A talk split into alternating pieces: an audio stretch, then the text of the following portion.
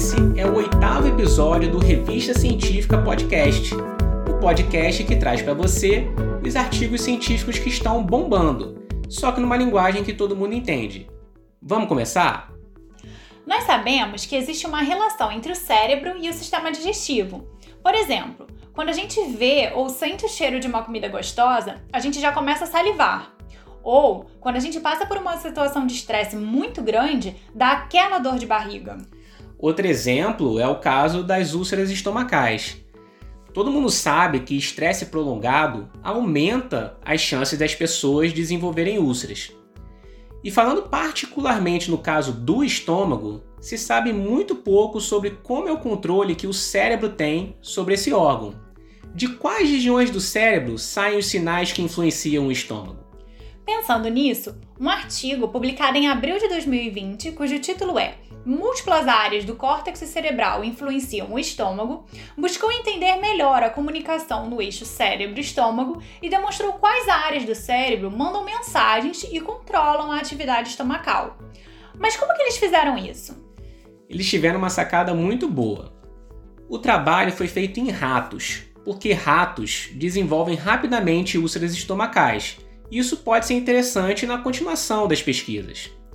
Então, eles injetaram o vírus da raiva no estômago dos ratos. Por que isso? Bom, o vírus da raiva infecta o sistema nervoso. Quando uma pessoa é mordida na perna, por exemplo, por um animal que tem raiva, o vírus vai infectar as terminações nervosas que estão lá na perna e vai subir através dos neurônios que ligam a perna até o cérebro. Daí então, injetando o vírus da raiva no estômago, é possível mapear o caminho até a região específica do cérebro que tem ligação com o estômago.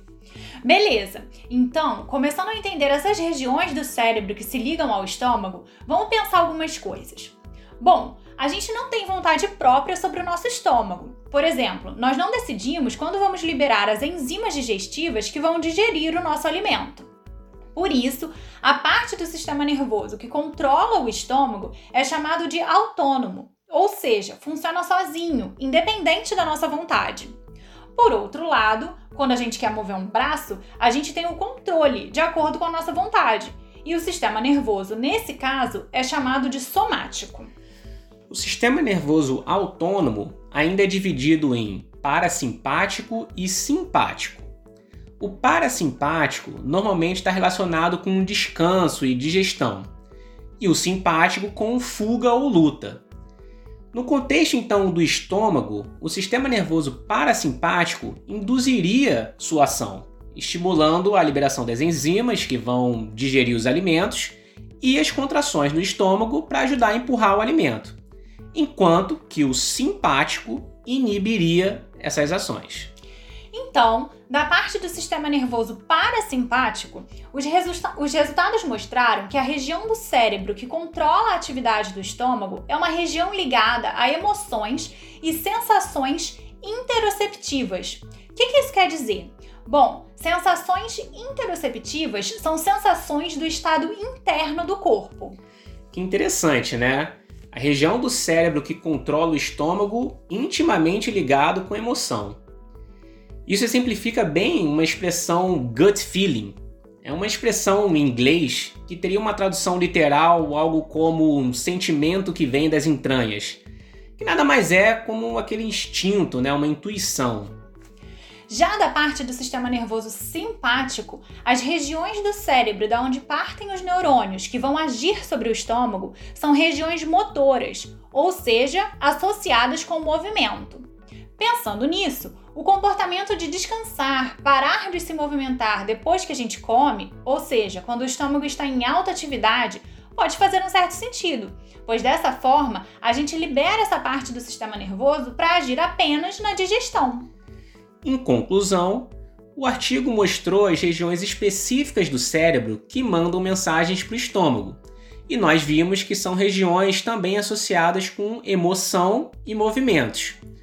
Isso é muito interessante porque vem se falando muito sobre flora intestinal influenciando o cérebro e o nosso comportamento. É aquela famosa frase: você é o que você come. Mas esses resultados mostram também o inverso como que o cérebro pode influenciar a flora intestinal. Isso porque a atividade de digestão no estômago, através da secreção de enzimas e do tempo de digestão do alimento, acaba também controlando quantas bactérias sobrevivem no estômago e seguem para o intestino, para compor a flora intestinal. Isso tem a ver com a úlcera, lembram? A formação de úlcera é um exemplo concreto da interação entre o sistema nervoso e a saúde estomacal. A úlcera estomacal é provocada pela bactéria H. pylori, mas as condições para o crescimento dessa bactéria dependem da influência dos comandos vindo do cérebro. Os resultados do artigo elucidam esse mecanismo. E para concluir, os autores fizeram algumas provocações bastante interessantes. Por exemplo, cuidar da saúde do estômago e tratar doenças gastrointestinais pode ser conseguido agindo sobre o cérebro. Isso pode ser somente por meio de uma estimulação direta no córtex cerebral ou ainda com o auxílio de uma terapia cognitiva, uma terapia comportamental e até mesmo baseada em movimento.